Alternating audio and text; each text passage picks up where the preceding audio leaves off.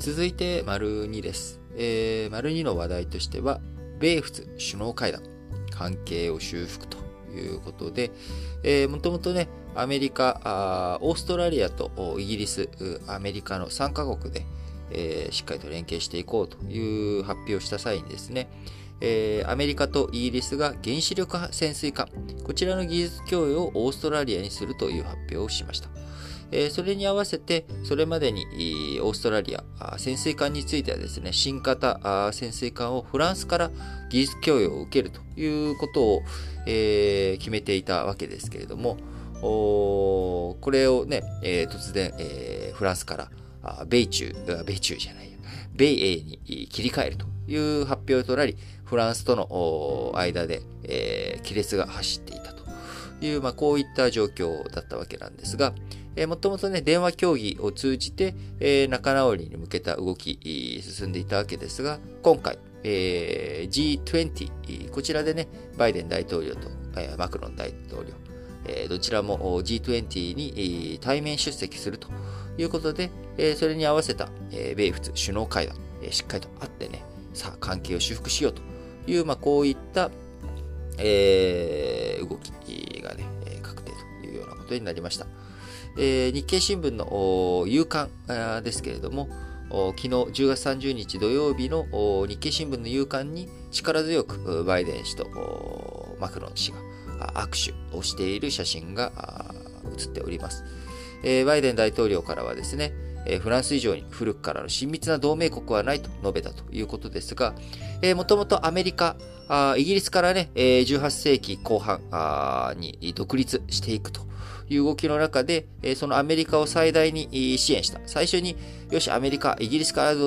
こう、独立することに対して、えー、応援するぞと言ってくれたのはフランスだったわけです。で、そのアメリカが独立する際のヨーロッパ側との講和会議、えー、こちらもパリで、えー、開催され、えー、そして、えー、あの、米仏二国間の協力、協調の象徴としてフランスから送られたものがあ自由の女神像ということになっているわけですから、まあ、あのバイデン大統領のフランス以上に古くからの親密な同盟国はないという言葉、あこれはね、えー、非常にその通りというか、まあ、歴史的背景を含めて、えー、それはそうだというような状況になっているわけです。なので、えー、これまで一連の直近のね、不義理を詫びつつ、えー、いやいや、ちゃんとしっかりと一緒にやっていこうよという、まあ、こういった話となっております。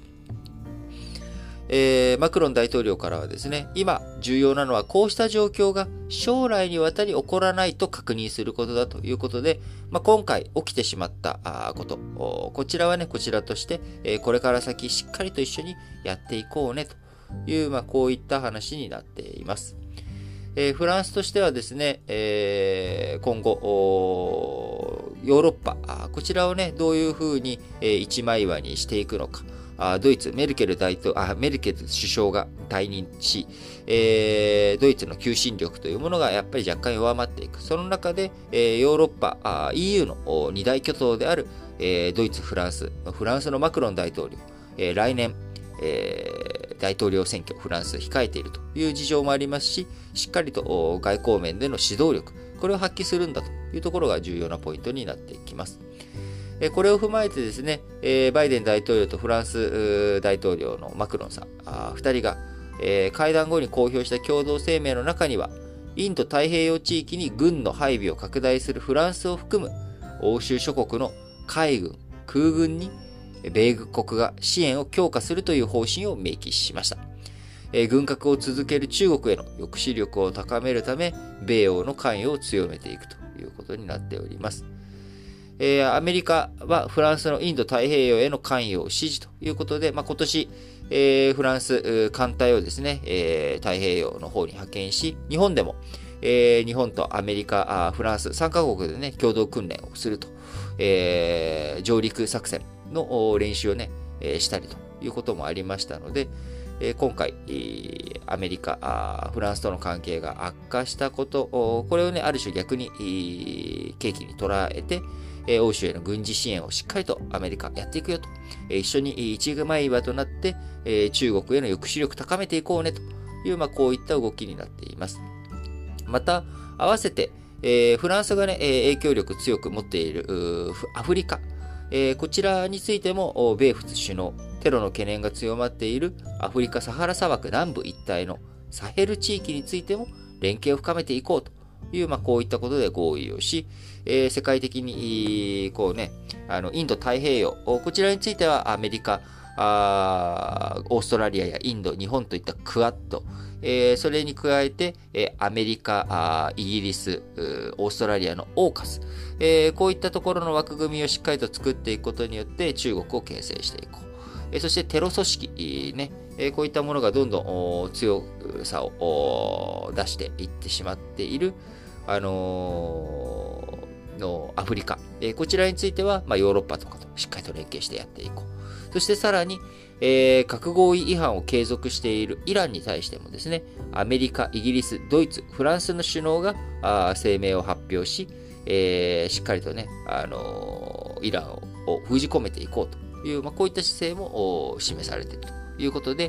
まあ、やっぱり G20 これね、えー、やっぱ対面で参加することによって、えー、いろんな話が前に進んでいくということがよくわかる流れなのかなと思います。えー、当然ね、日本は